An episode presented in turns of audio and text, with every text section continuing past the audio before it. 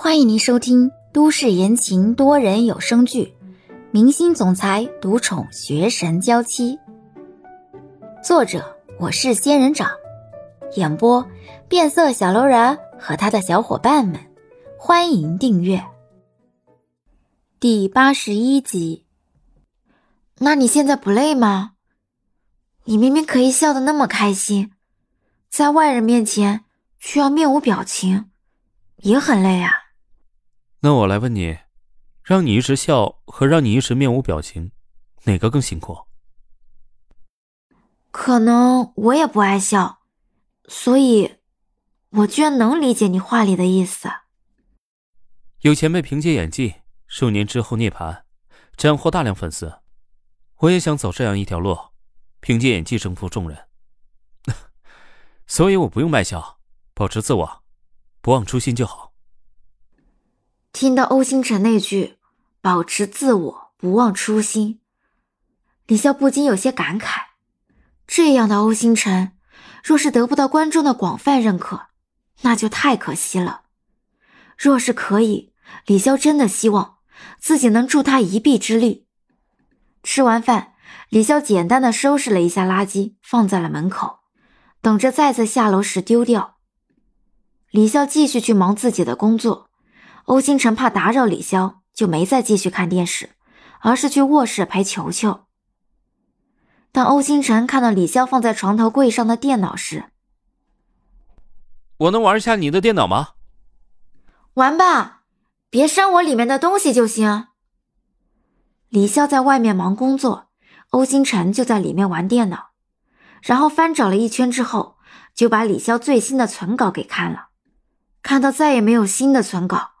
欧星辰叹口气，存量都吃光了，看来只能等了。半年多的时间，欧星辰闲暇的娱乐就是刷李潇的小说，渐渐已经发展成为李潇的忠实书迷。女孩子写的东西，主线肯定就是情情爱爱，但是欧星辰倒是很喜欢他添加的那些支线情感。欧星辰在李潇家。一直待到晚上十点多才走，李潇想送他离开，欧星辰却阻止了，毕竟外面太冷。临走的时候，还贴心的提走了门口的垃圾。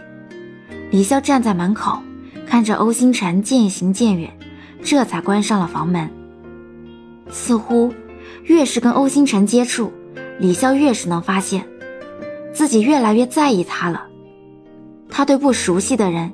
一般都是冷冰冰的态度，但是李潇却越来越能感受到这个人骨子里存在的那种温柔。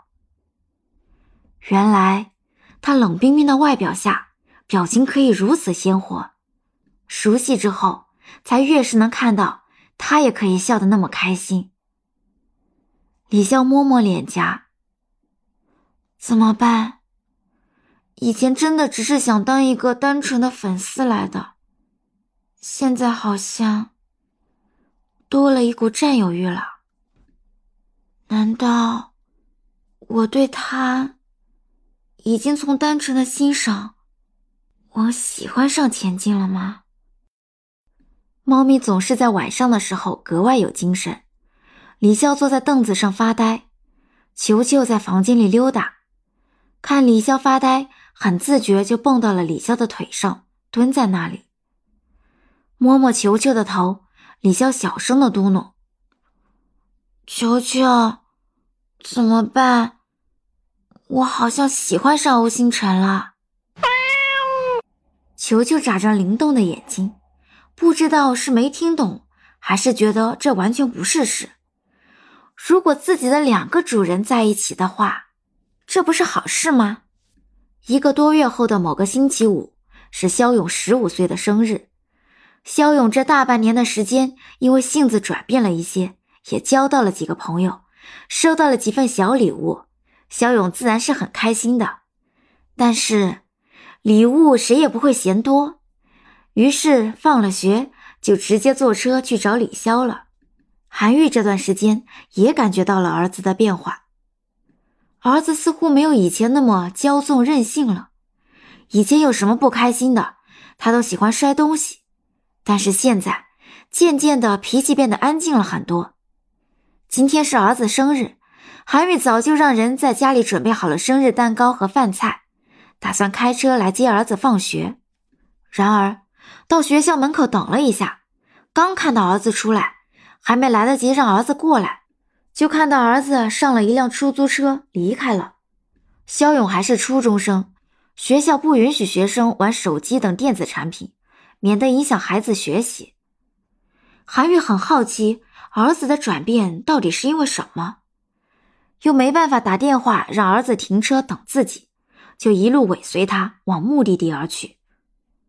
当韩愈发现肖勇来到的地方竟然是李潇居住的那个小区的时候，韩愈的脸色异常难看。尤其是看到儿子进的是李潇居住的那个楼栋的时候，韩愈不禁咬牙切齿：“好你个李潇！”肖勇在外面砸门的时候，李潇还在家里忙着。听到砸门的声音，李潇开门，就看到了外面的肖勇。你就不能安装个门铃吗？又没几个钱，我每次砸门。手都很痛哎！你明明可以不来的。李潇关了门之后提醒：“你想得美！我的礼物呢？”李潇看着面前肖勇兴奋的样子，再看他后背上书包里塞得满满的，这才走到卧室，从床头柜里提出一个袋子，回到客厅递给肖勇：“给。”你现在可以走了。肖勇好奇的看了一眼袋子里面，是一套男士球衣。肖勇打开来看了看，嗯，送我球衣？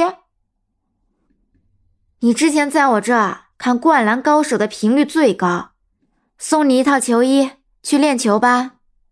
肖勇高兴的在自己身上比量了一下，稍微肥大了一些，正好，反正他也在长个子。我看电视的时候，你都在忙，居然也能知道我在看什么。这个还是牌子的呢，送礼物送的这么走心，谢谢姐姐。肖勇把衣服装进袋子里。本集已播讲完毕，感谢您的收听。